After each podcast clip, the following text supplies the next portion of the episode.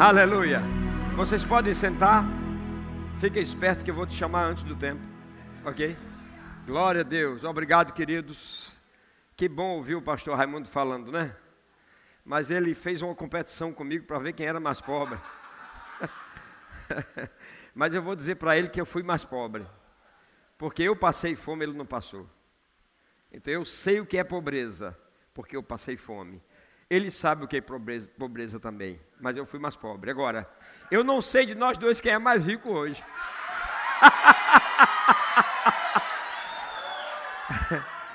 então, para mim hoje, isso é que interessa. E todos os dias, todos os dias, antes de orar pela manhã, quando eu mando as ministrações que eu mando todos os dias para uma multidão de pessoas, eu lembro dos meus pequenos começos. Sempre estou lembrando dos meus pequenos começos.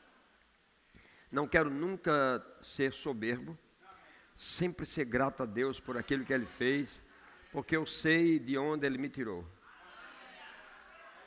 Amém? Então eu sou muito grato a Deus por tudo que Ele tem feito e louvo a Deus todos os dias. Até a esposa, Ele teve muita misericórdia de mim. A minha, irmãos, a minha esposa, eu vou falar para vocês. Fica chateado comigo não, tá? Mas olha, e é uma cinquentona, viu, irmão? Mas, meu Deus do céu, como Deus me ama, né? Como Deus me ama, né? Graças a Deus por isso. Deus é muito bom, amém? Ele sabe o que eu sofri, né? Então ele me deu uma esposa mais jovem, 14 anos mais jovem. É porque para cavalo velho, o remédio é capim novo, né? Então... Glória a Deus, aleluia. Diga, Deus é bom em todo tempo. Aleluia, aleluia, aleluia. Você está pronto para hoje? Quantos estão prontos para hoje? Eu não sei se depois da mensagem que eu vou pregar aqui, o pastor e a pastora me convidam mais mas eu vou pregar aquilo que Deus tem falado ao meu coração. Amém? Mas antes de ministrar, eu queria te dizer algumas coisas. Existe uma verdade posicional. A verdade posicional é aquilo que nós somos em Cristo, aquilo que nós temos nele, aquilo que nós podemos nele. Agora, existe uma verdade ocupacional. Muitas vezes nós estamos num culto como esse, há muita alegria, muito regozijo, e a verdade posicional vem a nós. Mas quando chega segunda-feira, é a hora de você ocupar a posição, a verdade ocupacional, você se envolve com os problemas e você esquece de quem você é, do que Deus é para você. E é isso que nós precisamos não esquecer. Amém? Nunca esquecer quem nós somos em Cristo, ainda que as realidades nos mostrem o contrário. Você não pode olhar para as realidades. Se eu olhasse para as realidades que eu vivi, eu não estaria onde eu estou hoje. E eu sei que tudo que acontece na minha vida tem a interferência de Deus. Se não fosse Deus, eu não estaria no lugar que eu estou. Mas Deus me deu algo e eu criei nesse algo que Deus me deu. Então eu preciso te dizer que a fé tem cinco ingredientes. E se você não tiver com uma fé cujos ingredientes estiverem em funcionamento, você não vai ser, não vai ter a fé que verdadeiramente será operante na tua vida. Quais são os cinco ingredientes da fé para você ter uma fé em operosidade? Primeiro,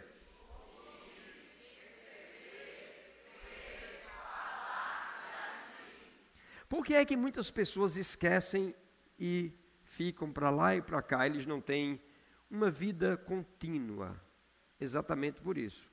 Ouvir, receber, crer, falar e agir. Nós aprendemos. Nós estamos numa escola bíblica hoje pela manhã, né? Então a gente pode. Eu vou começar. É, eu não quero dizer ensinando, compartilhando algumas coisas com vocês. E depois, se Deus é, permitir, o Espírito Santo quiser, eu me movo ou prego, não sei. Mas eu vou deixar meu coração bem sensível à presença do Espírito. Mas vamos lá. Primeiro, não, não está muito forte. Né? Eu queria uma coisa mais consistente. Primeiro, segundo, Outra vez.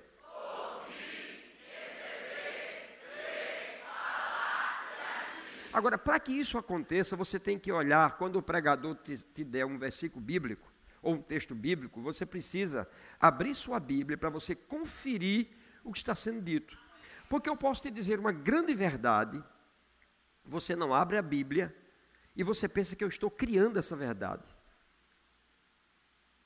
E eu não quero aqui criar verdades, eu quero falar da verdade. Agora, existem verdades que nós aprendemos que eram verdades, mas eram verdades para o tipo de conhecimento que se tinha no momento que aquela verdade foi extraída. Mas a palavra de Deus não muda, mas se move. Então, porque a palavra se move, outras verdades vêm à tona por revelação do Espírito. Não é aquilo que Paulo, escrevendo aos Efésios, ele disse: Eu não cesso de dar graças a Deus por vós, irmãos, fazendo menção de vós nas minhas orações. Foi assim?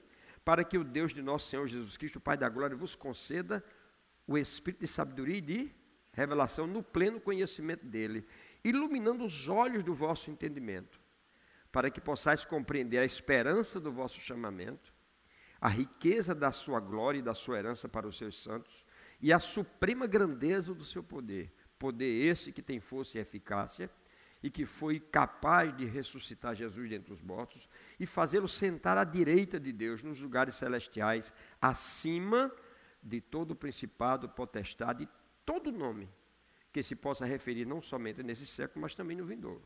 E aí ele colocou todas as coisas debaixo dos pés de Jesus e para ele ser o cabeça, o deu a nós, que somos a sua igreja, somos a plenitude dele, que a tudo enche em todas as coisas. Então, esse espírito de revelação e de sabedoria que Paulo falou, é o Espírito que vai se revelar nesses dias. Então você pode ouvir verdades que contrariem as verdades que você conhecia. Isso não quer dizer que aquela verdade que você não conhecia não era uma verdade, mas hoje essa verdade se ampliou. Por exemplo, há 30 anos atrás, se você fizesse uma prova e você dissesse que dividiria-se o átomo, a sua nota seria zero. Porque há 30 anos atrás não se dividia o átomo. Mas hoje, se você fizer uma prova e estiver dito lá, o átomo se divide, se você disser não, você leva zero. Por quê? Porque o átomo se divide. A verdade veio à tona. A verdade de que o átomo não se dividia era uma verdade para aquela época. Mas o conhecimento chega, e quando o conhecimento chega, uma verdade se amplia. Então você tem que ter uma mente aberta para absorver essa verdade desse momento. Isso não quer dizer que as outras verdades eram mentira, não. Agora, é possível que os nossos pais na fé não tivessem o entendimento que nós temos hoje pela palavra, a revelação que nós temos hoje pela palavra, e eles deixaram de falar algumas coisas que nós deveríamos saber, não ficamos sabendo, e de fato, algumas coisas que poderiam acrescentar à nossa vida não foram acrescentadas. Por exemplo, se eu soubesse hoje o que é, se eu soubesse na época que eu fui batizado o que era batismo, eu vou dizer a você que eu estaria a mais quilômetros de distância. Mas o meu mentor, ele não tinha o conhecimento do que era um batismo. Simplesmente é quem crê e foi batizado será salvo. Então você passa pela água e está tudo bem. Só que, na verdade, o batismo não só é isso. A revelação, por exemplo, da ceia. A revelação que nós temos da ceia é pegar o cálice e pegar o pão e comer uma vez por mês. Isso para nós é a ceia. E eu vou te dizer, há muito mais coisas dentro desses memoriais que nós fazemos e que nós deixamos de receber. Entende? Então hoje pela manhã eu me proponho a trazer algo para você. E por favor, não me tenha por herege. Simplesmente ouça, dê uma oportunidade a você de entender. Agora, olhe na palavra, o que eu vou ler para você. Amém? Posso começar? Então, nós sabemos que, pela fé, nós somos filhos de.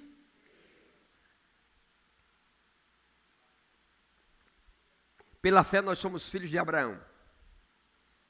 Pela fé, nós somos filhos de Abraão, porque Abraão era o pai da fé. todas as promessas que foram dadas a Abraão, nós temos direito. Deixa eu dividir a história em três tempos. Nós temos Abraão, aí nós temos a lei e nós temos a graça. Tudo que foi dado a Abraão tocou o povo da lei, mas se sobrepôs à lei e veio para a graça. Até porque muitas das coisas que nós praticamos vieram primeiro para Abraão. Por exemplo, o dízimo que nós pagamos ao Senhor é muito antes da lei. Não foi estabelecido por Moisés, não foi estabelecido pela lei. Isso foi estabelecido em Deus a Abraão. Então, todas as promessas que dizem respeito a Abraão, essas promessas dizem respeito a nós. Eu estou fazendo uma introdução para que você entenda o que eu vou falar daqui a pouco. Jesus está na sinagoga para ministrar. E de repente entra uma mulher encurvada. Eu não sei se você conhece bem a história daquela mulher encurvada, mas ela ficava com o rosto quase no chão. Agora você imagine como era a vida dessa mulher para cozinhar, para lavar, uma série de coisas, encurvada, o tempo todo encurvada. E ela talvez fosse a última pessoa a entrar, e talvez fosse a última pessoa a sair, porque ela tinha vergonha, com certeza. E Jesus a viu entrando, e Jesus a chamou. E o culto parou. Porque Jesus disse assim: endireite-se. Você vai olhar sua Bíblia, num primeiro momento, talvez ela não tenha acreditado naquilo. Aí Jesus vai e põe as mãos sobre ela. E ela se endireita. Agora, o que foi que Jesus disse quando reclamaram com ele que não era dia de fazer cura? Já imaginou isso? Jesus disse: Como eu poderia deixar uma filha de Abraão olhando para o chão? Então Jesus detectou que aquela mulher era uma das filhas de Abraão e ela tinha direito a andar em saúde divina. Amém? Essa é a primeira palavra que eu tenho para você hoje. Os filhos de Abraão têm direito a todas as promessas de Abraão. Então eu vou começar lendo um texto para você. O texto que eu vou ler, ele nesse primeiro momento não tem um contexto.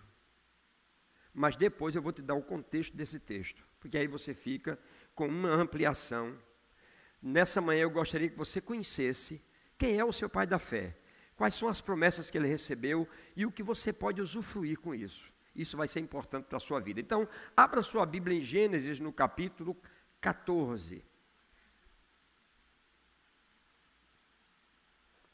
Nós estamos na nova aliança, mas eu vou te dizer uma coisa: existem coisas na Bíblia e na velha aliança que nós não entendemos tudo ainda. E nós precisamos rever essas coisas, e elas são importantes. Uma delas eu vou te mostrar hoje aqui. Gênesis 14, versículo 13. Abra sua Bíblia. Por favor, não deixe de ler, porque é muito importante. Nós estamos em Abraão. Em Abraão ainda não existe nesse momento judeus. Judeus estarão há 400 anos na frente. Amém? Então nós estamos bem atrás da história, ok? Muito bem. Gênesis 14, 13 diz assim: Porém veio um que escapara e contou a Abrão o hebreu, e este habitava junto aos carvalhais de Manre, o amorreu, Escol e Anel, os quais eram associados ou confederados de Abraão. Eu vou citar o nome Abraão, mas o texto aqui é Abrão, porque ainda não tinha havido nenhuma aliança, não é, com Abraão. De fato, uma aliança existia, mas depois eu falo sobre ela. Então veja bem, o texto deixa claro uma palavra. Qual é a palavra? Abrão o hebreu. A minha pergunta é: como é que alguém pode ser chamado de hebreu se não existia hebreu nesse tempo? Prestou atenção? Então, alguém veio e falou para Abraão, alguém que escapou, escapou de alguma situação, e veio e falou para Abraão, o hebreu. Agora, o que é a palavra hebreu? É isso que eu nessa manhã quero trazer para você, para que você seja abençoado. Como essa palavra é a primeira vez que acontece na Bíblia, o princípio da hermenêutica, ela diz que sempre que uma palavra aparece pela primeira vez, é chamado de o princípio da primeira menção. Uma palavra que aparece a primeira vez é chamada o princípio da primeira menção. Então, essa palavra, ela pode destrinchar para você revelações e coisas que você não sabe. Não deixe o diabo roubar essa palavra de você hoje, porque você vai ser abençoado. Amém? Então, no princípio da primeira menção, nós temos que voltar à origem de Abraão para saber o que é que significa Abraão, o hebreu. Se ainda não existia lei, se ainda não existia lá o povo no Egito, os escravos, não existia israelita, como é que alguém é chamado de hebreu sem que exista nada disso? É nisso que nós vamos nessa manhã nos pautar. Então, vamos lá. Essa é a primeira vez que aparece essa palavra, e no momento que aparece essa palavra, isso nos chama a atenção para estudarmos essa palavra e o que tem dentro do contexto dessa palavra. E alguém disse que a origem dos hebreus vem de Eber. Porém, se a origem dos hebreus viessem de Eber, nós teríamos que chamar os árabes de hebreu, porque os, os árabes são descendentes de Eber. Então já fica claro que um hebreu não é descendente de Eber, porque se um, hebreu for descendente de Eber, um árabe também é. E quem são os descendentes de Eber são os hebreus e não são os árabes, não os hebreus. Mas nesse tempo não existia hebreus. Só existia um homem que alguém veio de uma batalha que escapou e disse hebreu. Amém ou ai de mim? Muito bem. Então, essa é a primeira vez que aparece essa palavra na Bíblia. Agora, vamos à história. Abraão, nós pensamos que o capítulo 12 de Gênesis é um chamado de Abraão. Na verdade, o capítulo 12 é uma repetição daquilo que Deus fez com Abraão muito tempo atrás. O capítulo 12 é uma repetição. A Bíblia ela é mais ou menos assim. Deus formou um grande quebra-cabeça, estabeleceu tudo, desmanchou, misturou as pedras e disse: Agora, aquele que tiver o Espírito vai saber montar tudo isso e vai ter as revelações necessárias. Por isso que é importante o Espírito Santo. Para que o Espírito de revelação e de sabedoria venha e nós possamos destrinchar aquilo que a Bíblia tem para nos ensinar. Então, como é que eu sei que o capítulo 12 de Hebreus não é aquele momento da chamada, é apenas uma repetição? Se eu for para Atos dos Apóstolos, capítulo 7, você vai comigo para lá agora.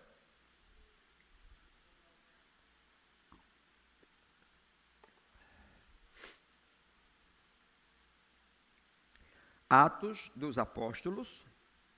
Bem, eu disse a vocês que ia começar ensinando. Então, ensinando fica a coisa meia quieta, não é? Mas isso não quer dizer que você não pode glorificar a Deus se você quiser.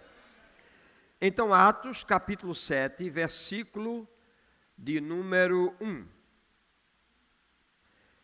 Em contexto,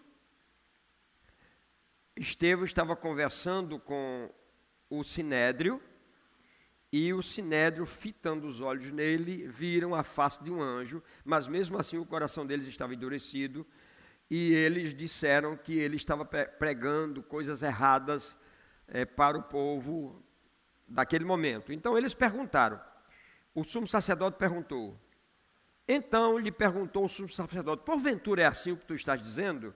Estevão disse, respondeu Estevão, varões, irmãos e pais, ouvi, o Deus da glória apareceu a Abraão, nosso pai, quando esse estava na Mesopotâmia, antes de habitar em Arã.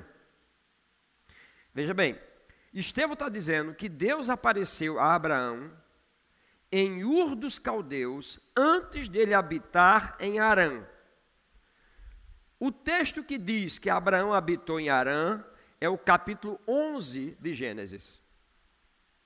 Aí o capítulo 12 a gente tem como a chamada de Abraão, mas Abraão foi chamado muitos anos antes.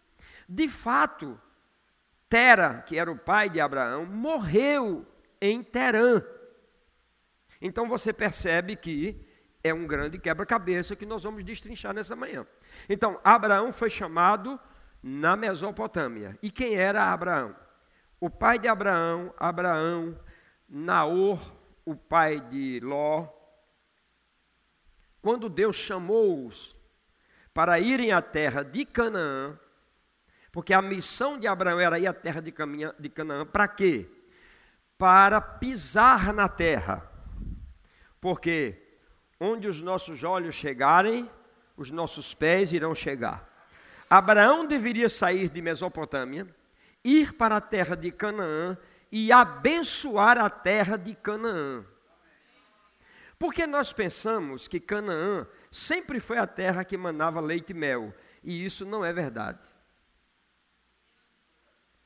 Canaã era uma terra maldita. Nunca mais eles vão me chamar para pregar aqui. Como podemos provar que a terra de Canaã era uma terra maldita? Vou explicar para você. Então, Raimundo, naquela época, se Raimundo, eu estou chamando Raimundo com todo respeito para poder dar o exemplo. Se Raimundo fundasse uma cidade, o nome da cidade seria chamada Raimundo. Então, Noé um certo dia bebeu demasiadamente, ficou embriagado, e ele tinha um filho que tinha uma pulga na orelha contra ele. Você sabia que tem filhos que têm alguma coisa contra o pai e ele espera um erro do pai para poder. Primeira lição, cuidado nisso, é muito sério. Então, quando esse filho viu a nudez do pai, Noé, ele debochou do pai. Quando o pai voltou à lucidez, que soube o que o filho tinha feito, e o filho era cão, Noé, carnal, querendo atingir o pai, amaldiçoou o neto.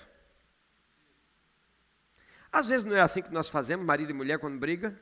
O pai gosta muito do menino, aí a mãe machuca o menino para poder machucar o pai, ou vice-versa. Esse menino se chamava Canaã, o neto de Noé. Então esse menino cresce e ele vai e ele funda uma terra chamada Terra de Canaã. E como ele era amaldiçoado, tudo que ele tocasse se tornaria maldito também, o que ele pisasse seria maldito. Então a terra de Canaã era maldita. Por causa de quem? De Canaã. E Deus está chamando Abraão para ir à terra de Canaã, para abençoar aquela terra, porque 400 anos depois, o povo eleito sairia do Egito e chegaria numa terra abençoada, não amaldiçoada. Aleluia. Bendito seja o nome do Senhor. Agora, como podemos provar que a terra de Canaã era uma terra maldita? No livro de Deuteronômio, no capítulo 6, no versículo de 10 a 12, diz assim: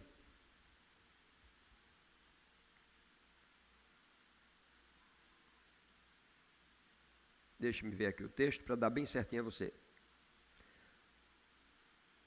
Bom, eu estou com outro texto aqui, mas diz mais ou menos assim: Quando vocês chegarem na terra de Canaã, não levem os costumes dos egípcios.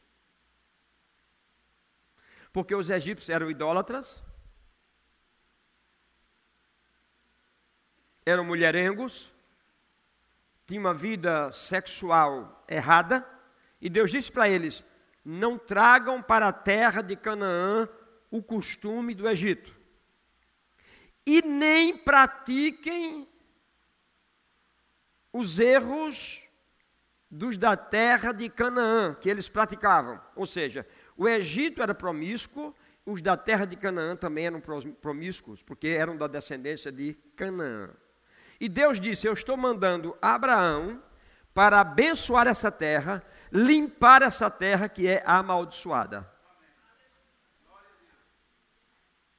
Porque, irmãos, ao entrar nessa terra, eles encontrariam tudo do bom e do melhor. Isso era o projeto de Deus, porque desde o início o projeto de Deus é abençoar o homem, não amaldiçoar o homem.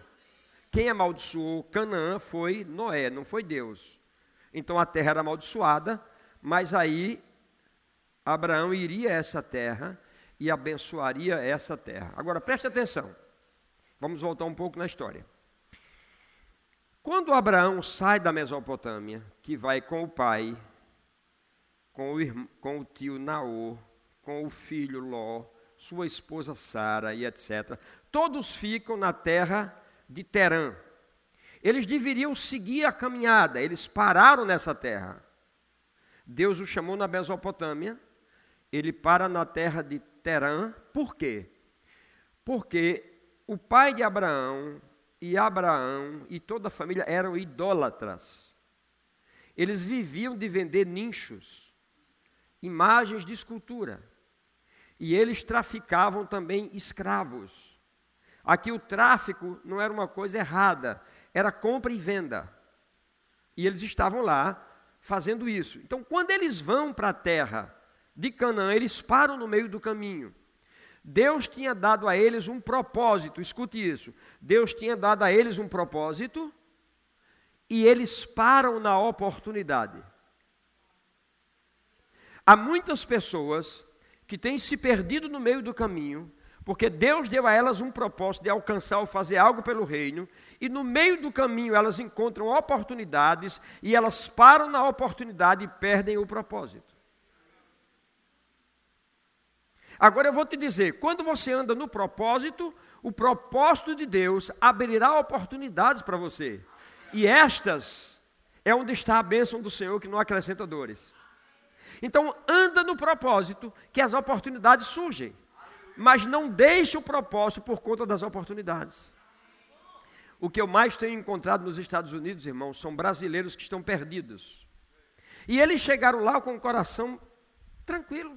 Não, Deus deu uma palavra, nós estamos aqui nessa nação, nós vamos fazer o reino de Deus crescer, etc, etc, etc. Quando eles começam a ver os dólares, aí eles esquecem do propósito e olham as oportunidades. Todo crente que esquecer o propósito de Deus e for para as oportunidades, ele vai se dar mal. Agora, se seguir no propósito, as oportunidades vão surgir, você vai se dar bem. Amém ou é de mim? Muito bem, então veja bem, eu li um texto para vocês que diz que um dos que escapara. Então, muito bem, vamos lá. Nós criticamos Abraão porque Deus disse assim: sai da tua terra, sai da tua parentela, sai da casa do teu pai. A primeira coisa no Evangelho que acontece, e nós não entendemos muito bem isso, é que nós deixamos algumas coisas para depois ganhar algumas coisas. E nós nunca queremos deixar primeiro, nós queremos ganhar primeiro. Mas Deus disse a Abraão: sai da tua casa, da tua parentela. Só que na terra de Ur dos Caldeus havia um decreto que um filho órfão, uma criança órfã que não tinha pai nem mãe e nem irmãos, ele não poderia ser abandonado. Baseado nisso, Abraão vai e leva Ló.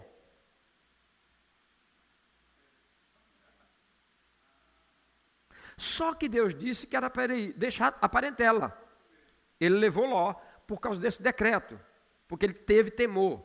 O resultado, leia a sua Bíblia. A partir do momento que ele sai de Terã, porque o pai dele morreu, eles ficaram em Terã até que o pai morresse. Então eles interromperam o processo que Deus tinha para eles porque tinha oportunidades. Mas no momento que o pai morreu, Deus o tomou de volta, e aí tem o que você vê no capítulo 12, uma repetição da chamada. Ok? Muito bem. Aí Abraão vai e leva Ló. E eles ficaram muito ricos, já eram ricos e ficaram mais ricos, e mais ricos, mais ricos. A Bíblia diz que a terra não suportava a riqueza que eles tinham, preste atenção nisso. A terra não suportava a riqueza que eles tinham. Por isso, quando a pastora disse hoje aqui, nós vamos comprar a rua, eu me alegrei com aquilo. Porque alguém pode dizer assim, puxa vida, a irmã está enrolando o cabelo, né? Não, não, não. É uma questão de visão. Sabia que Deus pode dar essa rua inteira? Desmancha tudo, faz aqui uma igreja para 5 mil membros.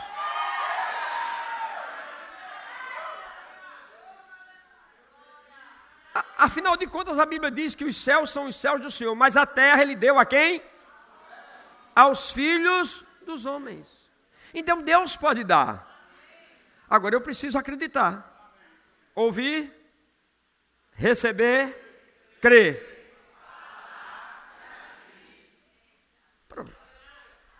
Muito bem, aí riqueza, todos ricos. E aí chegou um dia que os pastores, que tomavam conta de todos os bens, começaram a ter confusão. Essa, essa ovelha passou para lá, é minha. Essa passou para cá, é minha. Aí começou isso, né? Quando começou isso, aí ele foi, Ló foi a Abraão e disse: Meu senhor, a gente não pode ficar mais junto. Mas por quê? Os pastores estão brigando. É muita riqueza. Você tem riqueza, eu tenho riqueza. Como é que a gente pode ficar junto? Vamos separar. Eu esperava, eu, Janduí, eu esperava que Ló tivesse dito assim: Meu senhor Abraão, tu és o meu pai, foi você que me trouxe. Então eu vou te dar a honra de que você escolha para onde você quer ir, o que sobrar é meu. Mas não foi assim.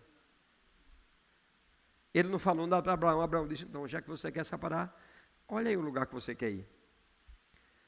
Aí ele olhou, e viu uma campina bonita com água, com árvores e tal, e tal. Eu quero ir para lá. Abraão disse: então tudo bem, então eu vou para cá. Porque Abraão tinha uma consciência. Onde os meus olhos chegarem, os meus pés irão chegar. Pronto. Essa era a consciência de Abraão. Ló estava sobre a unção de Abraão. Ele não tinha uma experiência própria do que é uma vida de unção. Então ele tinha que escolher. Abraão não. Até porque a, a unção na vida de um homem é assim. Quando você é jovem, pastores que estão aqui, quando você é jovem, você quer fazer tudo para a unção te usar. Mas quando você amadurece, é a unção que faz por você. Você está ali, você sobe, a unção te pega. Então a unção faz por você. Não é você que faz pela unção. Então Abraão tinha muita consciência disso. E Ló sai e vai para aquele lugar bonito, e Abraão fica com o deserto. Mas Abraão continua a sua vida. Aí, de repente, chega aquele versículo que eu falei para vocês. Ló vai para essa terra, se associa a cinco reis que lá haviam, e esses cinco reis estavam sendo dominados por quatro reinos. Esses quatro reinos cobravam um tributo aos cinco reinos. Esses cinco reinos, onde Ló estava, não concordavam com o tributo. Então disseram: vamos entrar em guerra contra eles.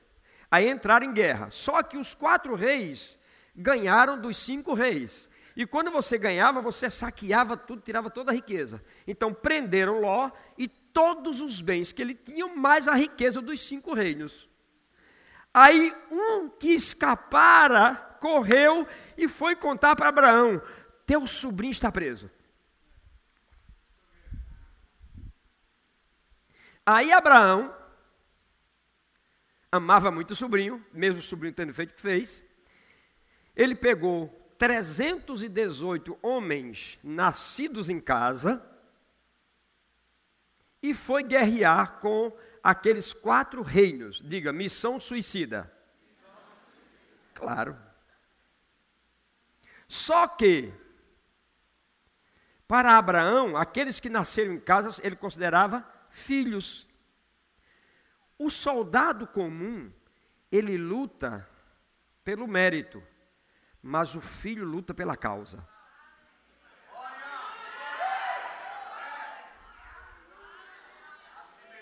O filho luta pela causa, não pelo que pode receber. Então Abraão leva quem?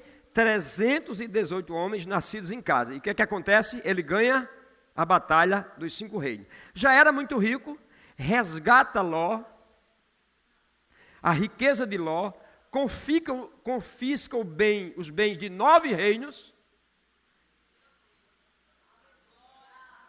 Vê isso. Amém ou é de mim?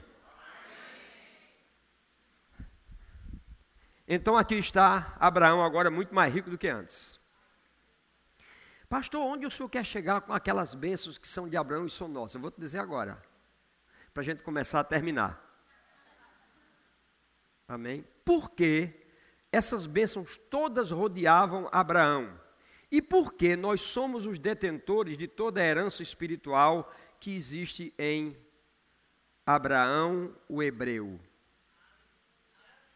Agora, uma particularidade. Deus disse a Abraão: Você vai peregrinar na terra de Canaã, porque daqui a 400 anos os teus herdeiros entrarão nessa terra que manará leite e mel, mas então não manava. Só que o povo passou 430 anos. Deus errou a profecia? Não. E por que Deus disse que era 400 e foi 430? Eu descobri por causa da rebeldia do povo. Era só 400, passaram 430 porque foram desobedientes, porque a desobediência acrescenta os anos de sofrimento. Muito bem. Agora, para você entender o significado dessa palavra hebreu, eu vou te levar agora para Josué. Josué, uma coisa interessante aqui, abra seus ouvidos. Por que, que Deus estava mandando Abraão para Canaã para limpar aquela terra? Porque aquela terra tinha perversão sexual, por causa de Canaã. E todo lugar, escute bem isso agora: todo lugar onde há perversão sexual, há escassez de riqueza.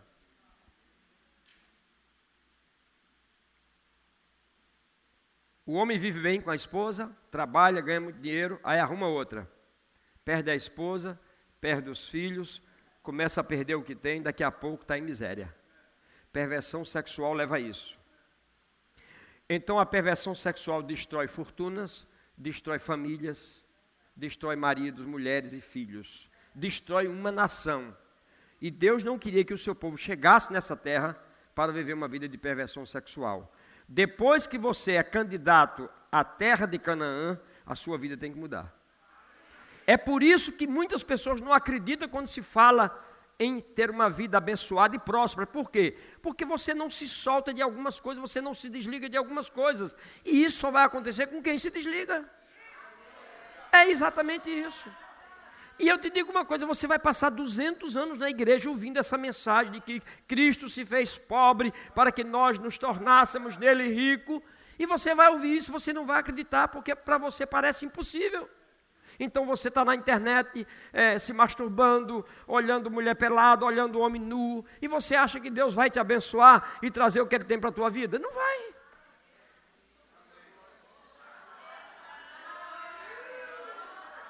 Não, eu sei que essa igreja aqui só tem santos, graças a Deus, mas eu preciso dizer isso. Não é? Isso só acontece na minha igreja. Aqui não, aqui é todo mundo santo. Por isso que todo mundo aqui vai ser abençoado. Amém ou é de mim? Diga para o seu vizinho: onde há perversão sexual, há escassez de riqueza. Agora diga: aonde há santidade, diga onde há santidade, a vida de piedade. E grande fonte de lucro é a piedade. Então agora vá para Josué, capítulo 24, para eu começar a terminar.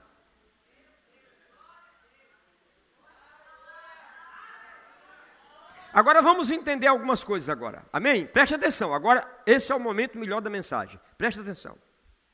Josué 24, a partir do versículo de número 1.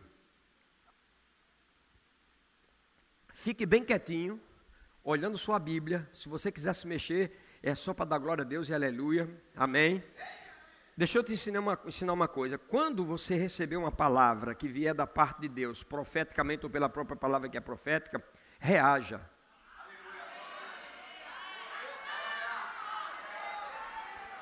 Não escuta passivamente. Ah, que besta. Não, reage, faz alguma coisa.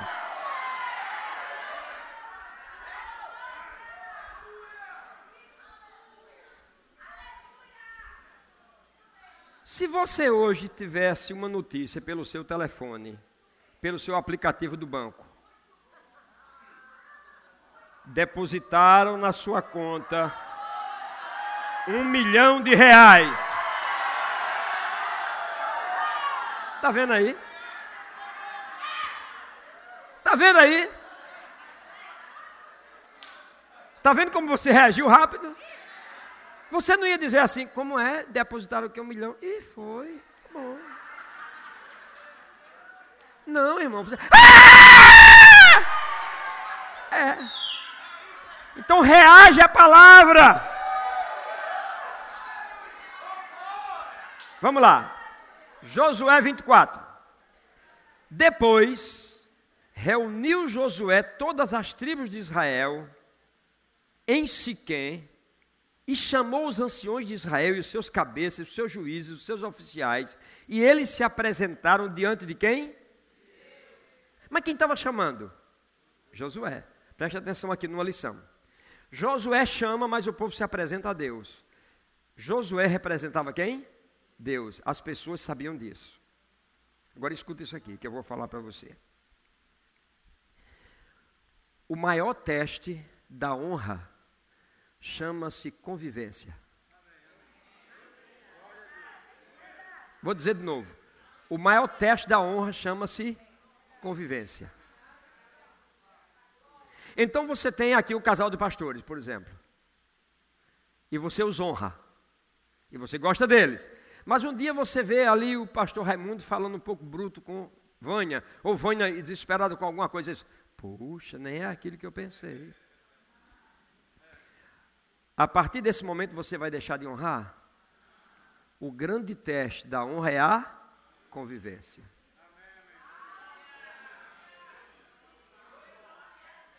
Josué tinha defeitos, mas ele chamava o povo e o povo se apresentava a quem? A Deus. Por isso eles ouviam de Deus. Digo, o grande teste da honra é a convivência. É a coisa mais fácil que pode existir, são os liderados, junto com seus pastores, se rebelarem. Porque eles podem começar a olhar os defeitos e deixar de honrar. Mas você sabia que até o próprio Deus deixou um ponto de desonra para Adão? Qual foi o ponto de desonra que Deus deixou para Adão? A árvore. Não toque. Se você tocar, desonra. Se você não tocar, honra. Ele simplesmente tocou, ele desonrou. Então, cuidado, porque às vezes o líder, ele te dá uma, uma determinada missão, aquilo é o ponto da desonra, para saber se você tem um coração fiel e está nele mesmo ou não. Amém ou ai de mim? Depois reuniu Josué todas as tribos de Israel e Siquém, chamou os anciãos de Israel e os seus cabeças, os seus juízes e os seus oficiais, e eles se apresentaram diante de Deus. Agora escuta bem, abre os ouvidos. Então disse Josué a todo o povo: Assim diz o Senhor Deus de Israel: Antigamente, diga Mesopotâmia, estamos voltando no tempo. Antigamente, vossos pais, Terá, pai de Abraão e de Naor, habitaram da além do Eufrates. Eu, porém, e serviam a outros deuses. Ouviu aqui? Então, Abraão era idólatra. Mas Deus o chamou. Agora, aqui diz que eles habitavam onde? Da do Eufrates. Muito bem, então preste atenção aqui. Aqui está o dos caldeus, aqui está o rio Eufrates, muito grande, e aqui está Canaã. O que é que Deus faz?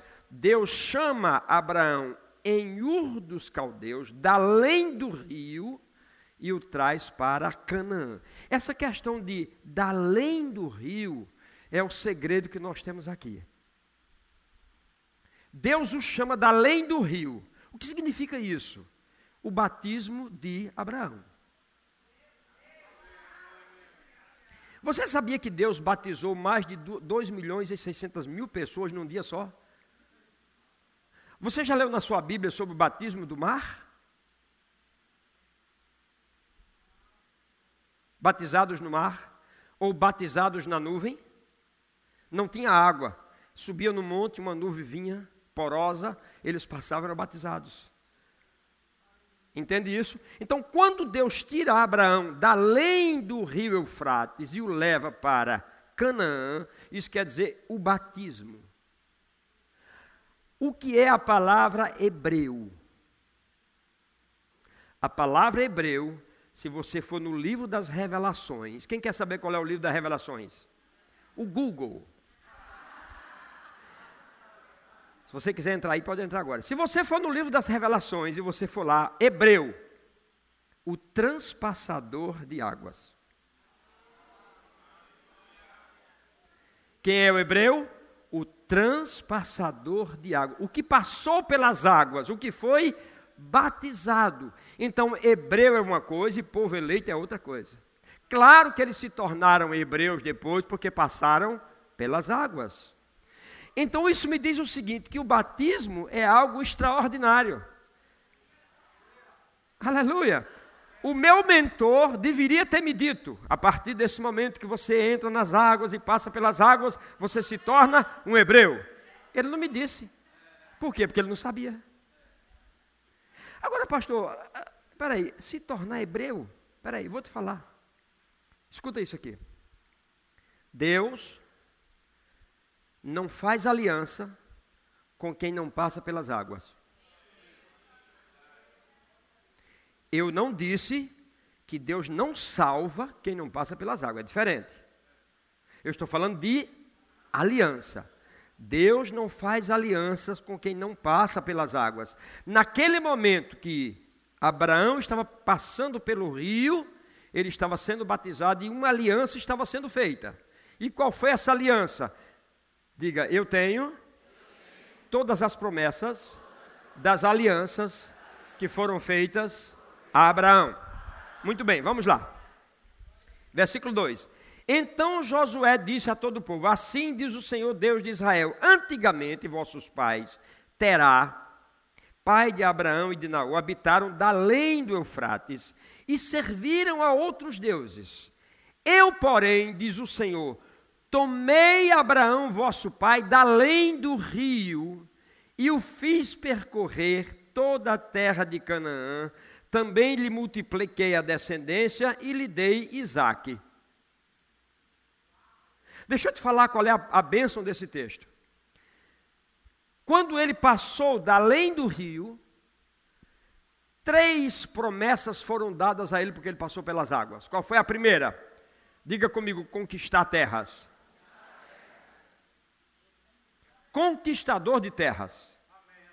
Ele ia conquistar toda a terra de Canaã. Então Deus te dá um pedacinho de terreno hoje, você se alegra demais, não é? Promessa de Abraão na sua vida. Você tem direito à terra. Aleluia! Porque a Bíblia diz que você passou pelas águas. Se você passou pelas águas, aleluia! Se você passou pelas águas, você é um hebreu. E como hebreu, você tem direito à conquista de territórios tanto naturais como espirituais. Por exemplo, o território da sua casa é seu e ninguém pode tirar. É seu, é uma conquista sua. Então preserve, preserve, guarde. Segunda bênção, quando Abraão passou pelas águas, te multiplicarei. Ele não tinha filhos. Te multiplicarei.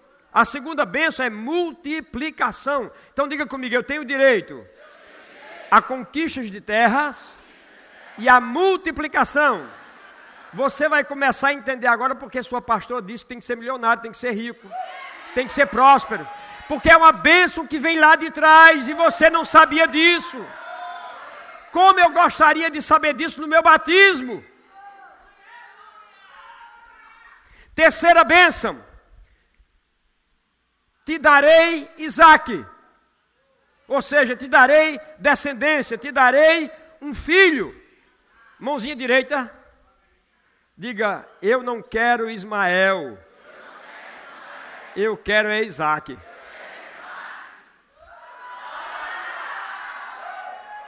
Você tem direito a Isaac. Isaac é o quê? A promessa. Aliás, você precisa saber por que é que Sara era estéreo. Não foi porque Deus fez ela estéreo. Mas ela era estéreo porque ela só podia ter um filho. Quando Abraão, pela segunda vez, errou, ele saiu de Terã, o pai morreu, ele sai de Terã e vai para Canaã. Mas ele para aonde? Num lugar e diz: A terra está escassa, não tem nada. Era maldita a terra. Ele vai para onde? Desce para o Egito, porque ele diz que lá tem comida. Aí lá ele entrega a esposa para Faraó. E se você pensa que Faraó não fez sexo com ela, está enganado, porque fez. Só que ela era estéril, não podia ter filho, graças a Deus. Porque ela só podia ter um filho, o filho da promessa.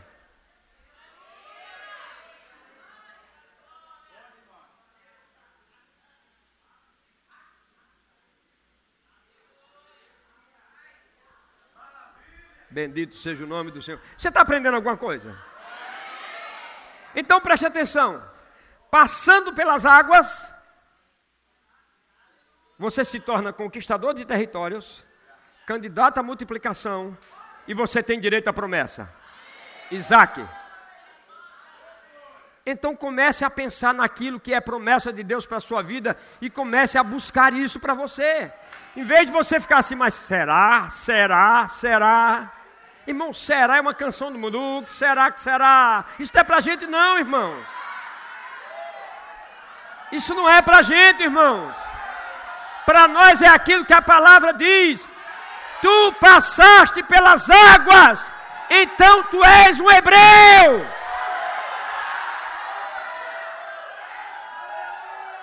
Pelo amor de Deus, me ajude aí, alguém que achou no Google.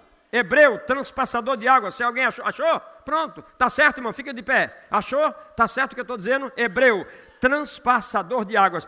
Todos os que transpassam as águas se tornam um hebreu. E se tornando um hebreu, tem todas as promessas que tem na vida de Abraão. Bendito seja o nome do Senhor. É a mesma coisa que acontecia. Ó, oh, deixa eu abrir um parênteses aqui. Simeão estava no templo, ele tinha uma promessa.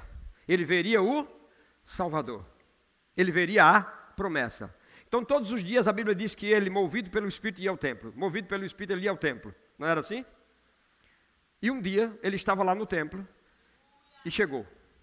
Aí colocaram nos braços. Quando ele olhou e disse: Senhor, Senhor, eu já posso ir, porque os meus olhos viram a tua salvação. Agora, uma coisa interessante: os pais, quando iam apresentar as crianças, nós não fazemos mais isso, porque isso é da lei, ok? Isso que eu vou falar agora é da lei. Porém, uma das coisas nós fazemos, nós gostamos de apresentar nossos filhos, sim ou não? Sim ou não? Ou aqui não se faz isso? Porque na minha igreja tem essa doutrina, apresentar as crianças, né? Muito bem, nós fazemos pela metade. Lá, os pais levavam uma rolinha e um pombinho. A rolinha era oferecida pelo pecado, porque Cristo não havia morrido ainda, era ele que estava sendo apresentado. Então tinha que apresentar uma oferta pelo pecado. Era a rolinha. Depois que apresentava esse sacrifício, aí vinha a pombinha, que era a oferta pela santificação. E aí, quando isso acontecia, se levantava o pai profético. Olha que coisa linda. Aquele homem pegava a criança e ele falava acerca da criança, ele se tornava o pai profético dela. Então não era apenas, é, vamos apresentar o menino, né? chega aqui, oh irmão, estamos recebendo fulaninho. Não, era um ato profético. E tinha uma oferta. Hoje nós queremos apresentar os filhos, não trazemos oferta nenhuma, não é verdade? Nem, eu não estou pregando lei para você. Amém? Eu não estou pregando lei para você. Você pode apresentar seu filho. Mas, você se lembra o que foi que Simeão falou? Para Jesus? E tudo se cumpriu? Bem, isso é outra pregação. Talvez eu fale isso hoje à noite com muito poder para você, mas agora eu não posso falar. Mas ele apresentou Jesus e tudo que ele falou aconteceu. Em seguida se levantou a profetisa Ana e falou algumas coisas que a Bíblia não diz, porque a mulher não podia, não se escreveu o que ela falou. Mas era apresentado. Aquilo tudo eram promessas que já vinham lá de trás e que eles não viviam porque não sabiam, faziam apenas como um ritual. E muitas coisas, meus irmãos, nós fazemos como um ritual e nós não deveríamos fazer como ritual. Não deveríamos. Olha, olha Salomão, que sabedoria. Salomão um dia ele intentou no coração oferecer a Deus mil bois. Eu não sei quanto é uma arroba do boi gordo, mas deve ser bem caro. Mil bois é uma oferta, talvez vocês pagassem o terreno todo aqui de uma vez. Sim ou não? Aí Abraão, é, é, Samuel, é, Salomão oferece mil bois. Aí sabe o que, é que acontece? De noite, Deus vem falar com ele. Aí eu pergunto a você, Deus é interesseiro? Não. É porque onde estiver o teu tesouro, você sabia que a oferta revela o coração do ofertante? A oferta revela o coração do ofertante. A oferta diz quem eu sou. E aí Deus disse: eh, Meu negócio com você é curto e grosso. Peça o que você quiser. Você conhece a história? Aí ele ofereceu 25 mil. Esse homem era sábio. Ele era muito sábio. E ele começou a oferecer, aumentando o número, aumentando o número. E quanto mais ele aumentava, mais vinha gente, mais coisas chegavam, mais os navios chegavam carregados e tudo mais. Isso é um segredo que nós não entendemos ainda. A multiplicação. Por isso que eu disse a vocês aqui ontem que multiplicação é a chave. Aliás, gratidão é a chave para multiplicação. Então hoje você fica sabendo que quando você passou pelas águas, ainda que ninguém lhe avisou, ninguém lhe disse, porque não havia conhecimento disso, você se tornou um hebreu, porque hebreu é o transpassador de águas. E três bênçãos estavam lá no teu batismo, você não sabia, mas está sabendo hoje. Você se torna um conquistador de territórios. Amém? Você é candidato à multiplicação. E você tem direito à promessa. Isaac. Agora eu sei, eu sei, eu sei, eu sei que tem pessoas que não aceitam isso. Sabe, eu tenho um casal de diáconos na igreja, hoje eles não pensam assim. Mas eu vou te contar essa história para terminar. Nós começamos a nossa igreja num, num, num, num salão de festa de um hotel. Estávamos lá, tudo bem e tal. Quando foi um dia, esse irmão diácono chegou para mim e disse assim: Pastor, hoje é o meu último dia aqui. Isso que foi que aconteceu, irmão? Não, pastor, é o seguinte: é porque eu sou lá da Zona Leste e assim, eu não me sinto muito bem, assim, esses lustres de cristal, e, e essas cadeiras alcochoadas, e, e esses carpetes, quando a gente pisa, o pé vai lá dentro. Sabe, pastor, eu sou de origem humilde. Eu digo, tá bom, irmão, tudo bem. Então, se você não quer ficar, eu não vou forçar. Agora, antes do irmão sair, eu vou lhe dizer uma coisa. O que é, pastor? Eu disse, você não é candidato ao céu. Ele fez, como assim? Eu disse, claro que não, irmão. Se aqui tu não podes pisar num carpete que se estraga e bota outro, imagina no céu, ruas de ouro, cristal, diamantes, etc, etc, etc. Ele disse, ai pastor, pelo amor de Deus, pelo amor de Deus mesmo. Fica quieto, rapaz. Fica quieto. Até hoje ele está comigo e ri quando eu conto essa história. Mas sabe, quando nós falamos dessas coisas que podem nos abençoar, de que Deus quer o melhor para você, muitas pessoas não acreditam, elas acham que nós somos soberbos. Ah, esse pastor é soberbo, ele é assim, ele é assado. Mas, irmão, deixa eu te dizer uma coisa: para nós chegarmos onde nós chegamos, existe uma trajetória de coisas que nós fizemos. Eu simplesmente não prego algo e não vivo, não. Eu, eu poderia lhe dizer a quantidade de relógios aqui, já perdi a conta, de relógio de, de fino trato que eu já dei, de carro, de oferta para pessoas. Então, isso é uma trajetória que você constrói. Não é simplesmente. Aliás, eu vou te dizer uma coisa. Tem uma coisa que eu preciso recuperar hoje aqui, vou recuperar. Todas as pessoas que se dizem prósperas, ela vem dar um testemunho. Ela diz assim: irmãos, Deus me fez um homem próspero. Essa semana eu ganhei um carro. Irmãos, essa semana eu ganhei isso. Irmãos, você nunca vê alguém dizendo aqui, irmãos, eu sou um homem próspero. Essa semana eu dei um carro. Irmãos, eu sou um homem próspero. Essa semana eu dei uma casa. Porque Próspero é quem dá. Mas é dando que se recebe. Aleluia. Então vamos olhar os princípios e viver os princípios como eles são, para nós sermos abençoados. Eu estou nessa manhã aqui falando com conquistadores de terra, no mundo espiritual e no mundo natural. Eu estou falando com pessoas que têm a unção da multiplicação na sua vida.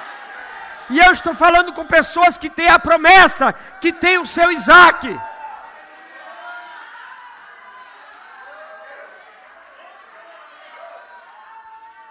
E eu já ouvi tantas pregações: entregue seu Isaac. Não, eu entrego meu Ismael, o Isaac é meu.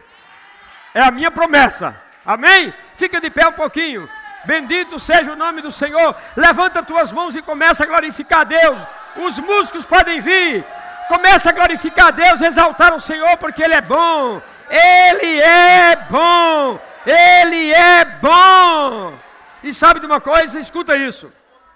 Tu és um hebreu. Você sabia que a Bíblia diz que Abraão recebeu o evangelho dos gentios? Quando Abraão estava vivo, não tinha judeu.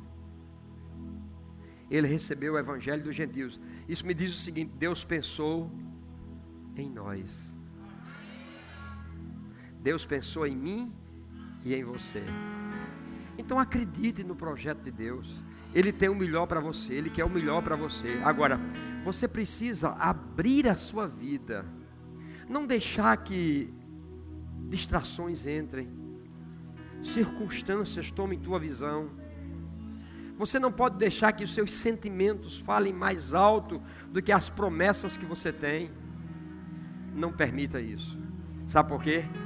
Porque chegou o tempo de todas as profecias se cumprirem. Diga comigo: chegou o tempo de todas as profecias se cumprirem. E onde os meus olhos chegarem, os meus pés irão chegar.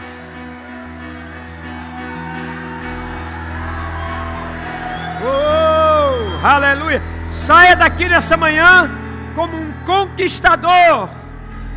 Um conquistador. Saia daqui nessa manhã com essa sensação de que multiplicação está chegando para você.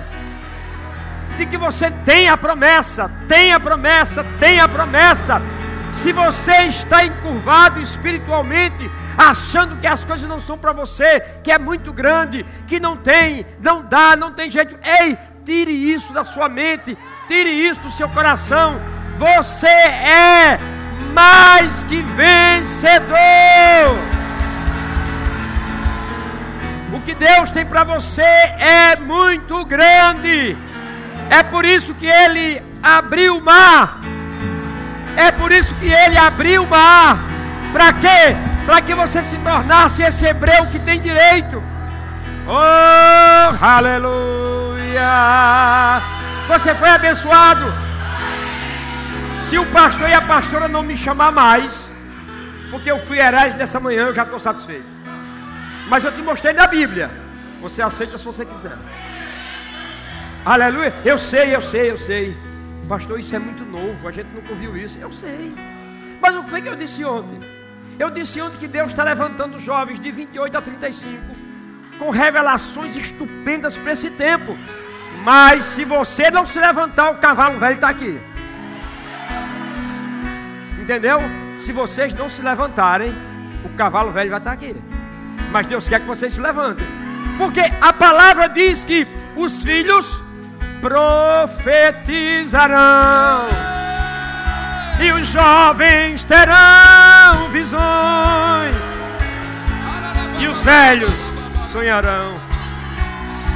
Então está aí, levanta tu que dorme, e Cristo te esclarecerá.